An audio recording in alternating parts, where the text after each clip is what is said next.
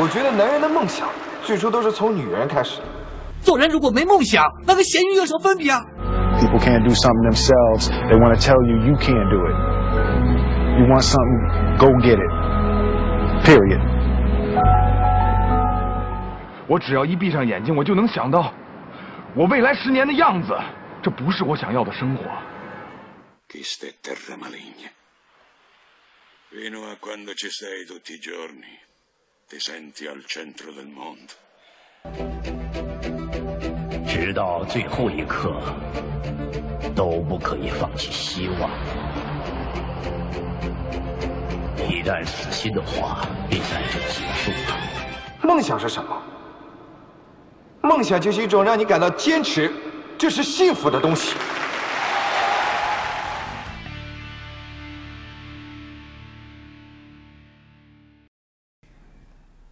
欢迎来到向上小宇宙。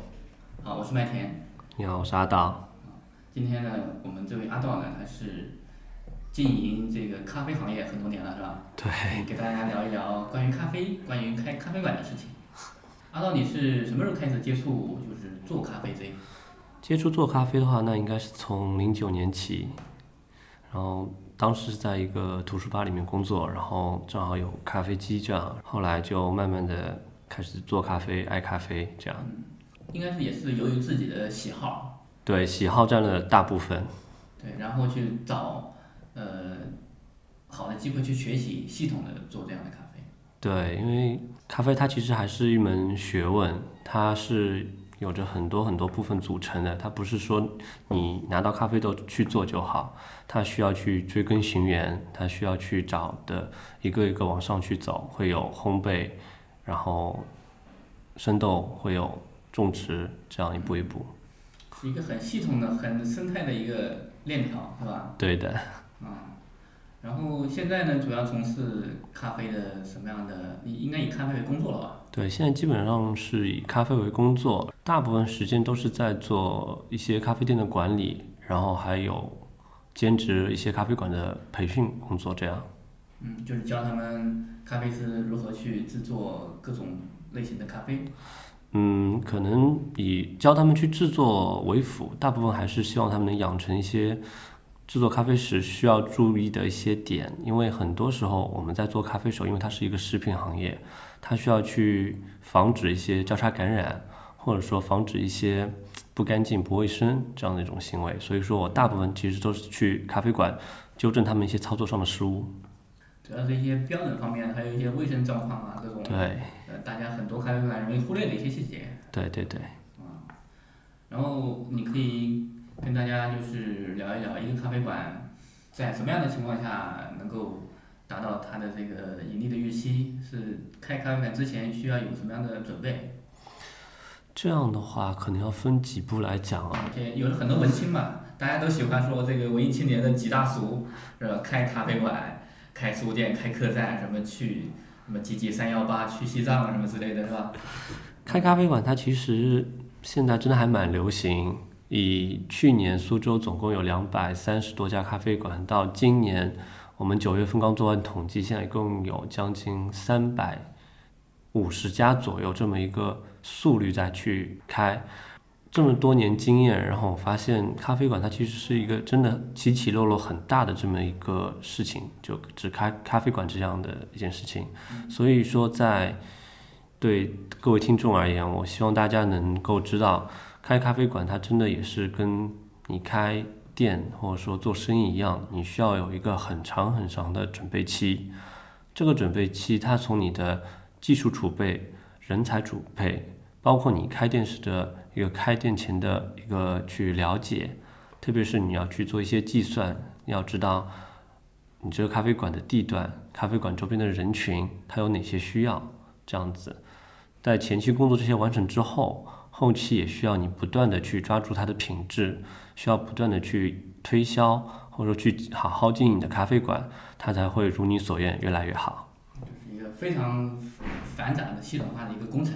对，很多人都说开发咖啡馆这样的事情应该是这个富二代，或者说啊、二奶啊什么的，对经济没有任何的要求压力的情况下才去玩票做这样的事情。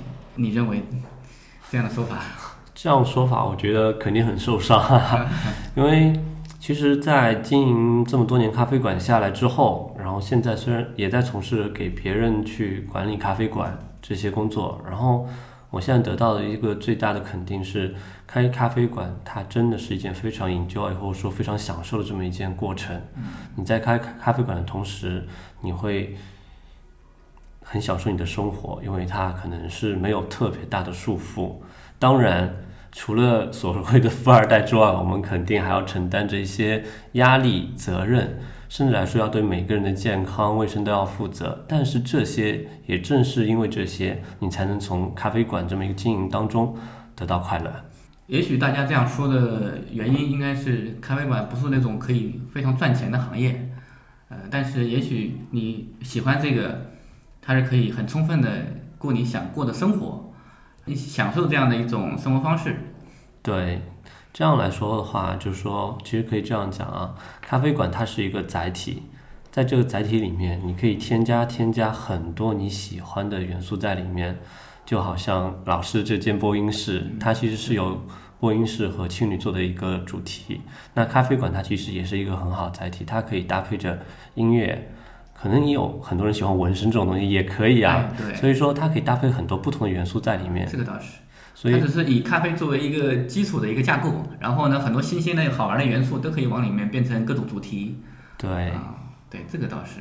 因为现在年轻人可能对自己城市这么一个去留的地方越来越追求，大家晚上都想着我去哪边会比较好。在这个时候，我们光说去找地方喝喝，可能已经不够了。大家更想的是，在找一个地方可以喝点东西的时候，同时我还可以得到很多。嗯，兴趣爱好上的、学习上的、享受上的很多因素，在这个载体里面。嗯，照这么一说，就是这个咖啡馆，它就扮演了角色，就不只只是你去消费，呃，餐饮这样的一个活动。对对对。嗯，就像很多地方会周末呀，平时会做很多这个针对性的沙龙，文化交流。对的。差不多，咖啡馆也会有这样的一个很重要的步骤，是吧？对，所以说在经营咖啡馆这么一件事情时候，馆主们可能更多时候会在想，我应该怎么去推销或经营。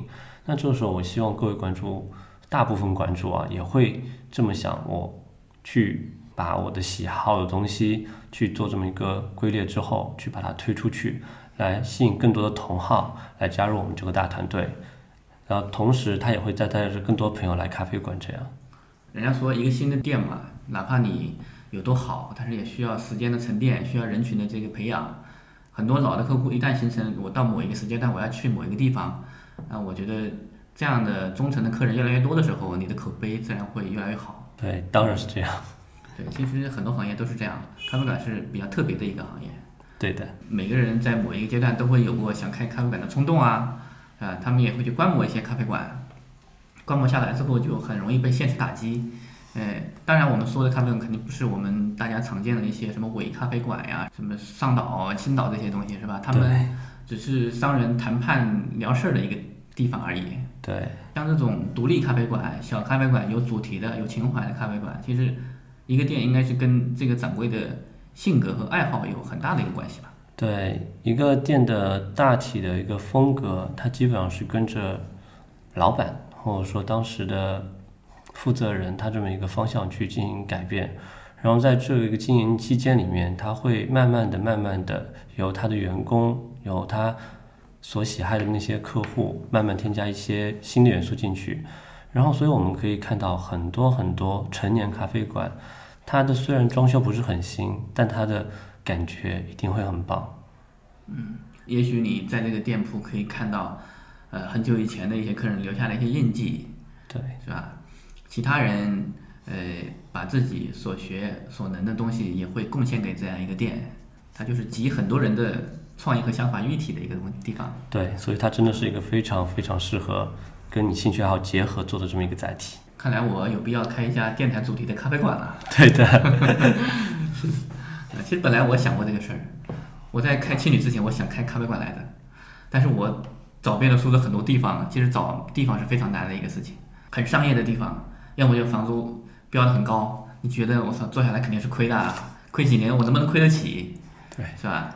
假如说太偏的地方，你就担心你的需要的客人没办法找到这个地方，哎，其实也会有很多纠结。而且苏州这边，包括全国其他地方，最近开咖啡馆的这个风气啊越来越盛，嗯其中一个就是众筹咖啡馆嘛。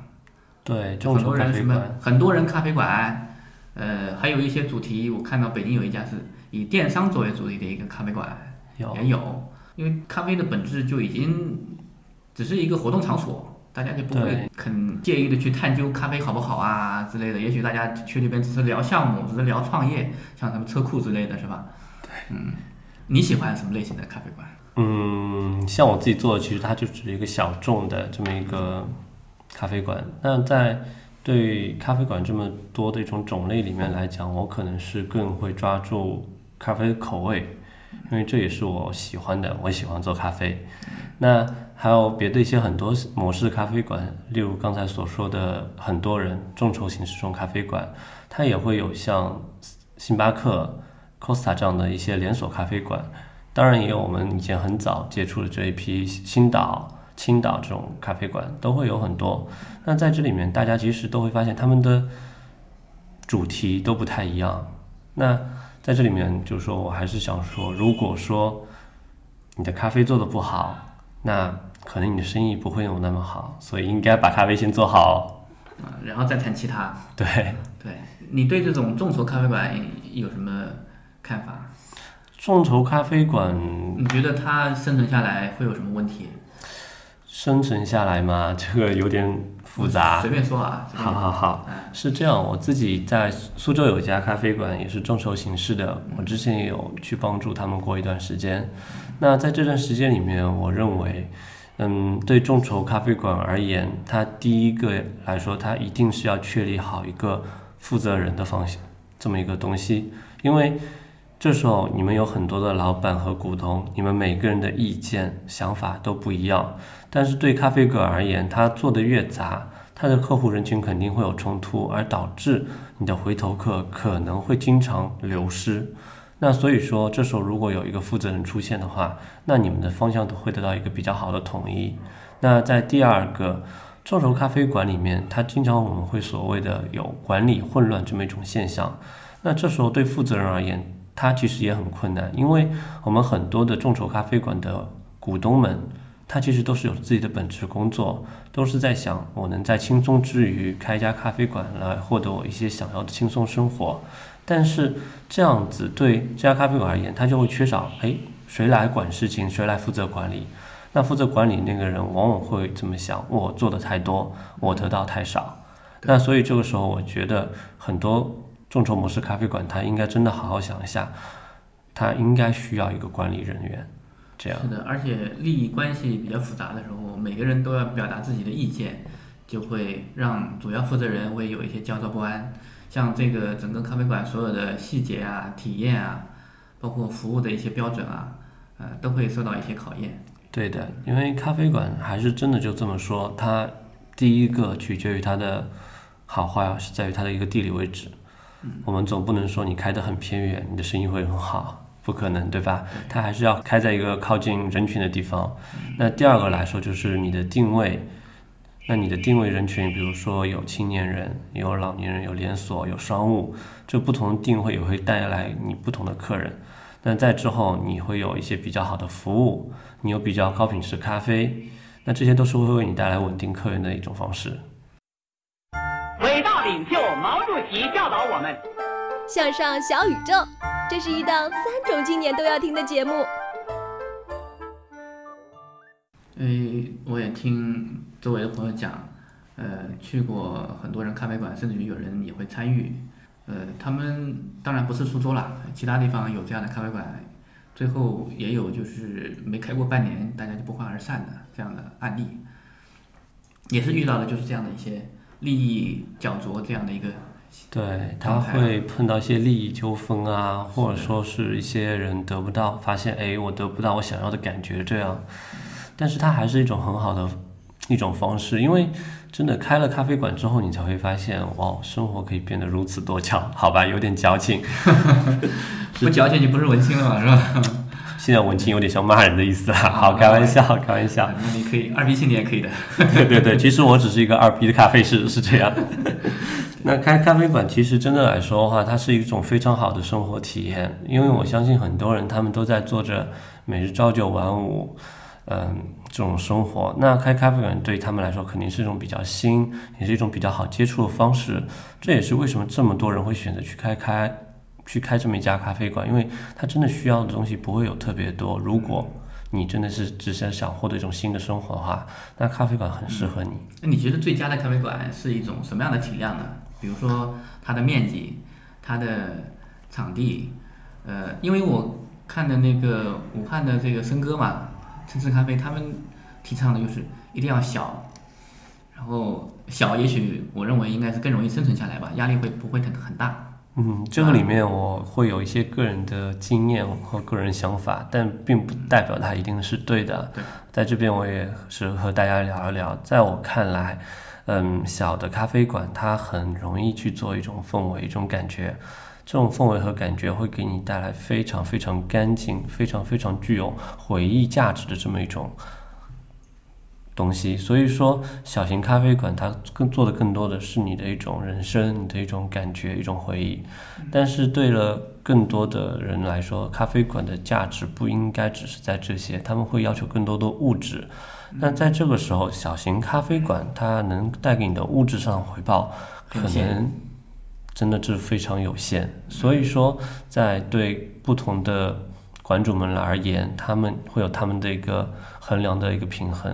到底我希望我是一家什么样的咖啡馆？那也还好，我觉得吧。其实对于一个正常的人来说，就正常的一个馆主来说，他可能想要只是维持他最基本的生活状况这个情况下，咖啡馆还能继续经营下去。那这样的话，其实你不管你可能十平还是八十平，还是一百五十平，都可以达到你要求。但是如果你是想不光能得到一个比较好的这么一些。东西你也希望得到更多的物质上回报哈，那可能真的要往大的开，因为只有大的店，只有在一个比较好的位置，它才会有更多的人群会来。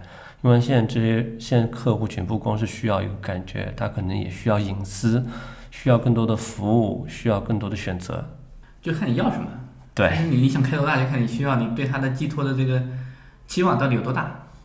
看你要什么了，是吧？对。嗯。对于这个品咖啡的人来讲，也许小的咖啡馆更有氛围，更有感觉。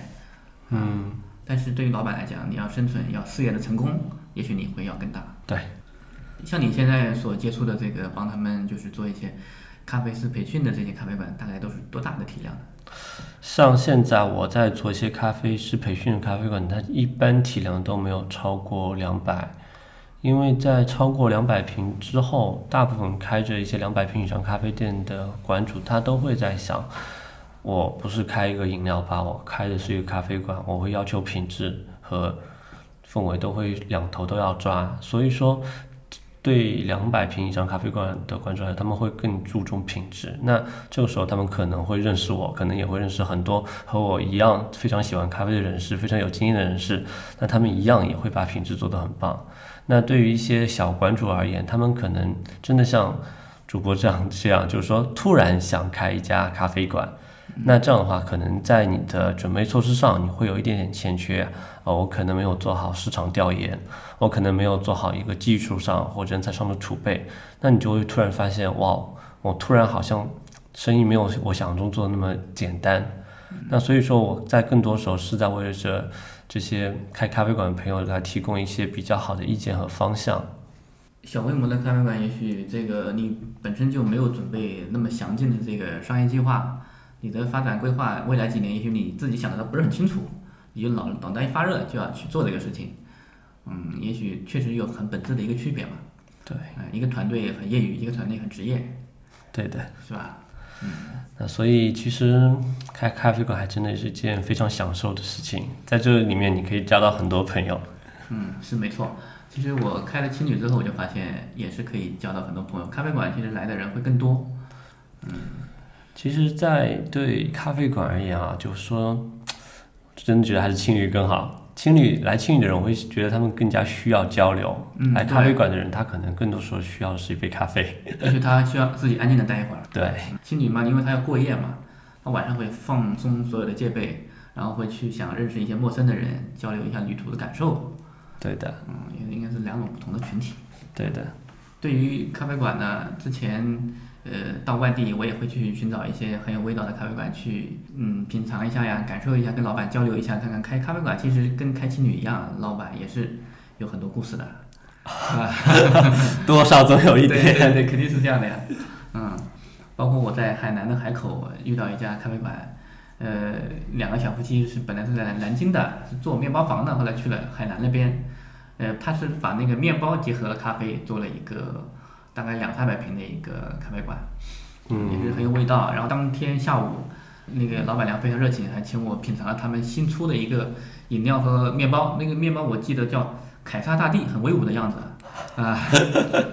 因为我是老乡嘛，所以说免费品尝了一下。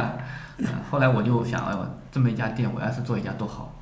然后我我去问了一下，侧面打听了一下，需要多少的一个投资成本。然后回头他告诉我说，大概三百万吧。哦，因为他的那个做面包的机器啊都是很先进的，然后跟前面就隔了一个玻璃的一个幕墙嘛，你可以看到外后面是怎么做面包的，怎么做那个，呃，让觉得就是非常现代的这种感觉。对，因为其实像做面包和甜点在这一块，在苏州而言，苏州前两年非常流行小型的烘焙坊，然后再做一种呃外送模式，帮你送送蛋糕上门，新鲜烘焙这样。但是像这两年可能也越来越少，因为大家也会发现，对于小型的烘焙房而言，它的器材上，然后设备上设备上的成本真的会非常大。对在这之外，你还要再接受着质量上的一个考验，因为越好的设备，它可以带来更稳定的品质，但也一定会有更高的价值。对，所以我的一些女性的朋友啊，有的人也会有自己的愿望，开一家面包房，或者说面包房再有一些咖啡。他们因为很多没有女性不喜欢吃甜点、喝咖啡的嘛，啊，我觉得女孩子应该是咖啡馆里面比较比男应该比男性偏多的一个群体吧，有没有？要看，要看哪呢？看这个咖啡馆的主题看咖啡馆主题。啊。其实对女孩子而言，女孩子真的还很多都很喜欢逛咖啡馆啊，也会有很多，但有些主题可能女孩子不是特别喜欢。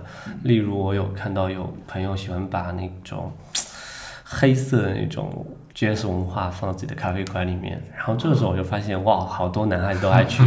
但这些男孩子的打扮可能不是这么特别有安全感，那女孩子可能就会见到。当然，这只是一个特例。那其实咖啡馆真的男男女女都会有。对，其实你的咖啡馆的装修的风格，呃，你对外宣传的一个这个通告的广告的方式，也是过滤掉一部分客人嘛，只是能找到跟你同一个频道的一个客人，对，大概是这样的一个状态啊。像我看我刚刚说的海南那种咖啡馆的这种投资模式，其实很多人就是望而却步了，根本就没办法去做这个事情。其实有的时候也不一定需要一定要做那么大的一个规模的，就看你真正的你的能力有多大，你想要什么。也也许在苏州这样的一个二线稍微前一点的一个城市，是吧？对，嗯，几十万也可以满足你的一部分的咖啡梦想。对，其实咖啡馆的成本，如果说你不是特别追求设备的话，那其实它成本也不会特别大，在一个比较普通的地段，嗯，装修一下，做一些宜家式的装修，那这种这么一套可能一百平左右的店，它可能仅需要投入四五十、三四十万这样就好。但如果当然装修无上限嘛，你可以做更好更好。但是真的，它其实对它的相对能带来回报而言，已经真的非常的 OK，那非常廉价，已经非常值得了。是的，聊一聊跟咖啡更细节的事情，比如说你呃自己最喜欢的做哪一位咖啡？嗯，是这样啊，就是说，咖啡馆它因为它的方式不一样，它的一些内容不一样，它有像刚才所所说的，有一些小型的咖啡馆，它可能专门做一种文化的结合，它是来做它的文化的，有。那还有部分可能像星巴克、像 Costa，它专门针对一些商务人士做连锁这样。当还有以前的一些新岛、上岛，虽然现在好像不是很多，但是在我之前还在常州有看到有那有他们既然能存在，代表他们肯定有一定的价值市场需求对，对肯定是有需求才会开下去。那自从一零年起，咖啡市场就开始有一波新的文化。那在我们称为这是第三波精品咖啡的来袭。那在这里面，它有三个代表。第一波的代表，它可能是指的雀巢这种速溶咖啡，因为雀巢这种速溶咖啡，它真的开启了一个人群中非常快速的一种传播方式。那第二文化，它应该是指星巴克。星巴克的加了牛奶咖啡，它吸引了很多人很多人的喜好。那现在在第三波精品咖啡而言，它可能不是单单指的某一款咖啡或某一种嗯 take away 这种方式，它不是了，它讲究是好咖啡、好的原物料、好的一种制作方式，它会带来一杯非常非常好喝的咖啡。我们现在追求的应该是高品质的，啊，就是你所说的精品咖啡这样的一种代表。对的。你本人喜欢调制什么类型的咖啡？我本人，呃你比如说擅长某一个咖啡的这个名称，你不喜欢给别人去做这样的？其其实我咖啡都还蛮喜欢做的，啊只要是跟咖啡有关，我都会喜欢做。那对于大部分朋友而言，他们可能更加喜欢应该是加了牛奶的咖啡，因为口味不是这么特别重，更容易接受一点。对，那对于可能更多朋友，我希望他们呢也能尝试着去喝一些单品咖啡，就是我们所谓的精品咖啡，因为它们的来源跟红酒其实有些偏向。是类似的，他们都是采用了当地的一个单一品种的咖啡豆去做咖啡。它的这种单一品种咖啡豆豆里面，它都会有当地土壤里的特色的风味。我稍微讲讲有哪些，就例如你可以在咖啡里面喝出凤梨，可以喝出青苹果，可以喝出巧克力，大部分会有坚果啊、柠檬啊这样的各种水果的风味都会有。是不是因为这个咖啡豆边上种的这样的果树呢？嗯，有一部分会这样，就好像中国的咖啡豆，中国有咖啡产区在云南。那云南咖啡豆它的风味特色是什么？是它像茶一般的质感。那就好像是为什么云南的这个茶和咖啡这个 田离得这么近，可能就有串味。好，这是开玩笑，因为具体情况还是要跟着当地的土壤这么一种来影响的，所以说也并不一定都是这样。但是真的好的咖啡，它一定会有非常匹配它的香气和味道，它会让你有足够的联想出它像某一些东西，这样来让你去品尝它。咖啡其实就像某一门学科一样，有全国全球不同的产地，他们每一个咖啡豆的一些特点，然后所带来的一些味道啊。其实咖啡豆应该是是不是新鲜的更好是吧？对，咖啡豆它是一种非常快速消耗的一些一种农作物，它跟我们的水果其实是一样的，它摆放一阶段之后，它会会因为有变化对，会跟空气接触，它会散失一些它的风味。特别是大家可以经常买到，比如说一年前的、半年前的这样的咖啡豆，但其实说实话，这些咖啡豆真的对身体不好。所以说，在推荐各位听众朋友们去喝咖啡的时候，一定要去讲究新鲜研磨，这样。嗯，对，我觉得这一期节目可以给很多人带来这个关于咖啡馆的经营的一些困惑，或他们对咖啡的一些最常识的一些认识。阿道还是对这个领域还是有比较繁杂的一个 哪有运哪有运营啊，是吧？这方面也是熟能生巧。啊，毕业了，终于可以打工赚钱了，顺便改变世界。我们一起向南，去那梦想盛开的地方。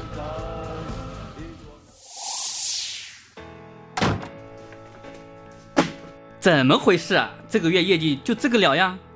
你还想不想干了？亲爱的，阿米他们又飞巴厘岛了，你什么时候能带我去啊？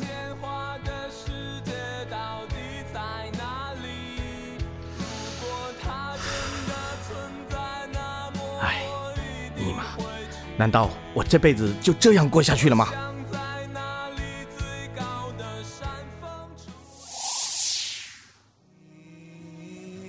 ？Do you have a dream？再不改变，老了晒回忆都是 loser。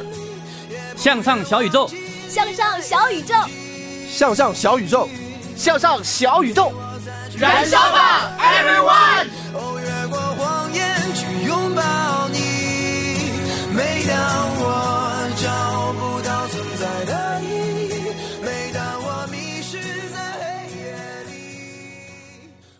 那你做咖啡，那你有没有想过你未来的对于咖啡的一个终极梦想？你觉得你要想要做什么样的一个？比如说你要给你呃不用去考虑资金，你想做什么样一个店？是这样，就是说，还是说你不是把店作为一个终极目标，你还有更多自己想要的东西？因为已经开已经有自己的咖啡店啦，哎当所所以开再开一家咖啡馆对我来说可能也只是一个过程。嗯那对我而言，咖啡它好像是作为数学题一样，你其实你学的越多，你的困惑也越多。那这个在这个时候，我是越来越想往上游去走。那比如现在，我现在在接触烘焙，我可能也想去接触一些种植，我可能以后会想去各种产区去看看他们的当地的农户是如何去种一棵树，如何去种一个咖啡树来，再去采果子，再去研究怎么样的一个种植方式，种在什么地方，通过什么样的一个方式可以得到一杯好的咖啡。那所以这些是我以后想走的。那因为我正好从北京刚回来，嗯，麦田也知道。然后这次我去北京去参加了两门非常非常重要的考试，这考试当然还是跟咖啡有关的。在这考试期间，我认识了很多，比如有新学到新学咖啡的，又学咖啡很长时候的。那在这个时候，新学咖啡的朋友们经常会有一些困惑：我以后应该怎么走？其实这个时候，我想跟大家说是，你不用担心你以后怎么走。如果在你还不是特别燃眉之急的时候，不要去，真的不用太去考虑你的生活一个质量或一个状态。你应该更多是想我如何才能把它给做好。因为当你把一个东西尽善尽美，学了更多之后，会有更多的机会向你飘来，让你知道你应该怎么去走接下来的路。咖啡也是一样。这个去了北京一趟，还是有感受颇多啊。去北京一趟其实是交更多朋友。嗯，像我们之前买过一本，就是王森的什么，就想开开间间小小的咖咖啡馆馆，是吧？嗯，然后很多人都说他这本书完全是给自己打广告嘛，但是很多人也愿意去去翻一翻，看一看，了解一下他是怎么样理解，的。在对，就我们咖啡里面，它其实没有一个非常绝对的好与坏。这样是我们在我们讨论星巴克，在讨论雀巢，在讨论一些很多别的东西的时候，我们并不会想说它怎么样，我们想说它带来什么样的一个意义。就好像星巴克在中国，它短短这么时时间内，它开了这么多家店，它为我们带来了更多的咖啡喜好者。那也像王森这本小小的精品咖啡学，它在短短时间之内，它在武汉这么一个影响力，开了好多家呀，他开了真的好多好多家。那当然，他的学校可能比他咖啡馆会更加出名。他真的培养了非常非常多的咖啡的爱好者。是的，对于咖啡馆，呃，很多人会选择在写字楼、在社区，对。呃，在一些学校的周围，对，呃，甚至有看过他们有的咖啡馆更有创意，有的是用集装箱，啊、有的是用这个有没有用树屋做的咖啡树？屋有啊。对啊，我感觉这样的咖啡馆，等于说已经超出它本身的这个含义了，特别让别人就觉得，呃，非常有 feel，非常有对。创意。这样很多咖啡馆它其实都是跟设计结合在一块。那在这个时候，人们在追求生活品质的时候，也往往都是跟设计结合在一块。那这不光有时候也会有设计，也会就像你所说，开在商业写字楼。嗯，那我还见过有开在医院里的。啊，这样的啊。对，因为他们其实不光可能是在做咖啡，有一部分在做可能是一种感觉，在做设计，那还有一部分是为了解决周边人们需要的这种燃眉之急，它都是有各种各种需要。对，有的人也许我只卖快餐咖啡，你可以打包带走的啊，对吧？也会有。对，那这种其实真的会非常非常多。那所以说，大家在去咖啡馆的时候，其实也不用太担心咖啡好喝与否，更重要的是你要在想，他到底做这个咖啡馆是为了什么。没错，其实我看了王森的这个咖啡梦想学校之后，我觉得我是否可以开一个这个青旅梦想学校了，是吧？这肯定可以啊去做青旅。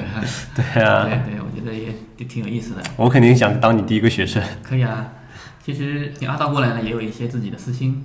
也许我在开青旅之前，我想做一个电台主题的咖啡馆，但是我觉得那个梦想也许离我本身会有一点远。那我把它分成几步。那我现在做了一个青旅，我我会觉得它跟电台故事也就更大一点。但是我想把我的青旅加上一些咖啡的元素。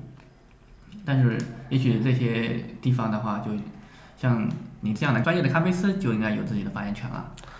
对的，那其实对，我觉得其实青旅跟咖啡馆他们有一个共通点，就是在这样的环境之内，我们可能会更加容易开放自己的心声，来打开自己的心扉，来告诉大家一些我们自己的一些私事。那也是像麦田所说的，我开这个主播是肯定是想听听大家的故事，来讲述大家的生活。是没错，就是咖啡，也许大家品咖啡的时候在聊电台，也许又会有另外一种感觉。对，嗯。呃，咖啡嘛，因为它是有故事，有有这个很深厚的文化积淀的东西。因为我之前也在网上买过一些什么挂耳带泡的咖啡，也有，呃，自己也曾经想说，哎呀，我要不要在网上买一个咖啡机回来，嗯，然后自己去去去钻研一下，然后做两杯自己喜欢的咖啡。但是发现很多咖啡机你看着就晕了，半自动的、全自动的胶囊咖啡机，我不知道买什么。对。其实这些设备的进步也是代表了时代的进步嘛。那像设备肯定是为了更加方便人去操作，才会有越来越多品种。那在这个时候，可能我也是跟大家做一些推荐，就例如像半自动、全自动、胶囊机这样的咖啡，它们都有不同的服务方向、不同服务人群。那简单来说，例如美式咖啡机。顾名思义，它是为了服务美国人喝咖啡的习惯，就类似于快餐式咖啡。那像意式咖啡机，就是我们所谓的可能有半自动的这种全自动咖啡机。当然，全自动可里面也有美式，但半自动的话，基本上都是意式咖啡机。那像意式咖啡机也是一样，为了意大利人的习惯，做一杯意式浓缩，加入一些牛奶。这样来可以做一个漂亮拉花，对，那还有像全自动啊，像胶囊啊，它只是更简单化了咖啡机的操作，使人为的一些导致的不稳定因素降低，得到一杯更好咖啡这样。嗯，其实我觉得目前大家享受咖啡有几种状况啊，一种是就是居家的，我在家里面，也许我呃每天我喝一杯，或者说每周我有个两三次，啊这样的人群适合用什么样的机器呢？你喜欢喝什么样的咖啡？美式还是意式？意式。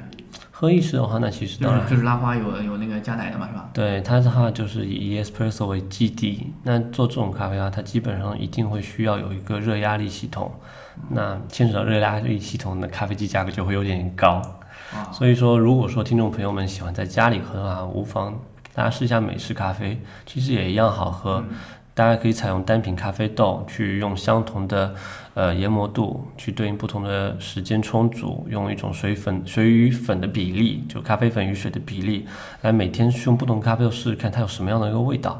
这也是一种非常浪漫的生活 啊！就是你做出来，虽然也许你不太能够忍受这样的原味的这样一个重口味，那你可以加其他去调嘛？对对，人工去调。那有单品咖啡豆，也有没有说几种豆在一起做的？有的。嗯，咖啡豆是这样。咖啡豆的话，以世界来讲，世界分三大种咖啡豆。嗯，这三大种呢是我们现在已知的、发现的。那其中有罗布斯塔、阿拉比卡和利比利亚，它分别也对应了其实我们三个时代。然后罗布斯塔可能对应的是我们的咖啡第一波时代，就速溶咖啡。那第二波文化，它可能是有着一半的阿拉比卡咖啡豆，有着一半的罗布斯塔咖啡豆来做的这一种混合型。来专门去针对意式咖啡馆，就是星巴克这种咖啡馆。那现在在第三波精品咖啡馆的时候，我们基本上都会只会采用阿拉比卡咖啡豆，因为只有在只有阿拉比卡咖啡豆，它才可以有一杯非常复杂的、有好着风味的咖啡。哦，原来是。大家就是更多的是选择这这个咖啡豆。对，那像我们其中老师也会讲到，像单品咖啡豆，还有说几种拼在一起的咖啡豆。那这个时候我们可能更多想的是，在单一里面如何把单一的好挥发到极致，在几种咖啡豆拼在一起的时候，又如何去集各家所长，拼出一个更好的味道？就是品出来哪些味道是你所喜欢的。对，那这也是一个不同的方向。对，这就是根据个人爱好自己可以去琢磨的。对，所以它非常好玩。对对对，呃，比如说像我们这种比较小的一个店啊，哪怕每天来的人十几二十个人、几十个人，那需要，因为我曾经听朋友讲说，这个全自动做咖啡做的还更慢，就半自动反而更快一点。不太清楚其中的一个区别。这其中还是要牵扯到它的一个价格问题。当然，肯定如果说它没有框你价格的话，肯定是价格越高越好。那价格越高越好，代表它的质量更稳定，它的水箱会有更多的一个水。呃，然后压力也会更稳定，机器也会更稳定，这样。那所以说，对不管是全自动还是半自动的咖啡机用户来说，他们要做其实可能是想的是，我要做好是我面前的这一杯，还是我要做好是不光是我面前，还是我面前之后连续要做几杯咖啡的选择。如果说我只是想做好我现在每一杯做的咖啡，就是说你现在面前这一杯的话，那选一个便宜一点的，性价比 OK 一点的。价格低一点就咖啡就好。那如果你是要做到像开咖啡馆一样，因为价格低的咖啡机它的容量会比较小，它的热水储备量不会这么稳定，气压也会有损失。那你做的咖啡就有时好有时坏。那这样的话，你可能就会考虑到对换一个可能半自动的、锅炉大一点的、水压系统更稳定一点这样一个咖啡机。是的。那更多时候大家就是要考虑我到底是想为谁来做这杯咖啡。哎，呃，同时你需要具备。做多少的人的这个咖啡？对，量变产生质变嘛。对，没错。呃，咖啡馆呢，也许对每个人来讲更遥远，但是我想每个人在家里面做一做一杯咖啡还是很容易实现的。对的，因为我看到有的一些喜欢咖啡的一些业余玩家，他们会因为国内嘛，很多咖啡机也许比较贵，他们会海淘嘛，有的从美国寄过来，在我看到在京东上卖个八九千的，在美国寄过来两千块钱出头。啊，我觉得有了这种东西，大家可以关注一下，在海淘的一些网站上有这么好的一个东西可以尝试一下。今天聊的蛮开心，关于咖啡咖啡馆 是吧？对，聊得很顺啊。呃，毕竟是你的这个所爱所爱的对，毕竟是我自己随所喜欢，随口就来啊。对，对对对。啊，第一次聊那么多，然后接下来我希望就是呃，听众们对咖啡对咖啡馆有什么样的？想法和这个自己的一个愿望，可以跟我们微博、微信做一个互动，然后会让我们阿道哥给大家做一个解答。不算解答，只是帮忙大家一块互相交流。对对对，阿道，你的这个微博可以给大家留一下，你用微博吗？呃，我用微博，我微微博名字就叫阿道君，道是道路的道，阿和阿和君应该不用再说了。对，好，那么今天就到这个地方，感谢阿道，感谢老师，嗯，好，拜拜，拜拜。与我们互动，请关注“向上小宇宙”微信公众号，还有官方微博和豆瓣小站。节目收听渠道除了微信公众号，还可通过苹果 Podcast、喜马拉雅、荔枝 FM 订阅收听。如果你是个有故事的人，写诗话痨，那就赶紧来做嘉宾录节目吧，做你擅长领域的意见领袖，认识更多和你一样满怀梦想的人。相信我，没有什么比这更酷的了。呃，如果你不明觉厉，那就从奔跑歌颂开始吧。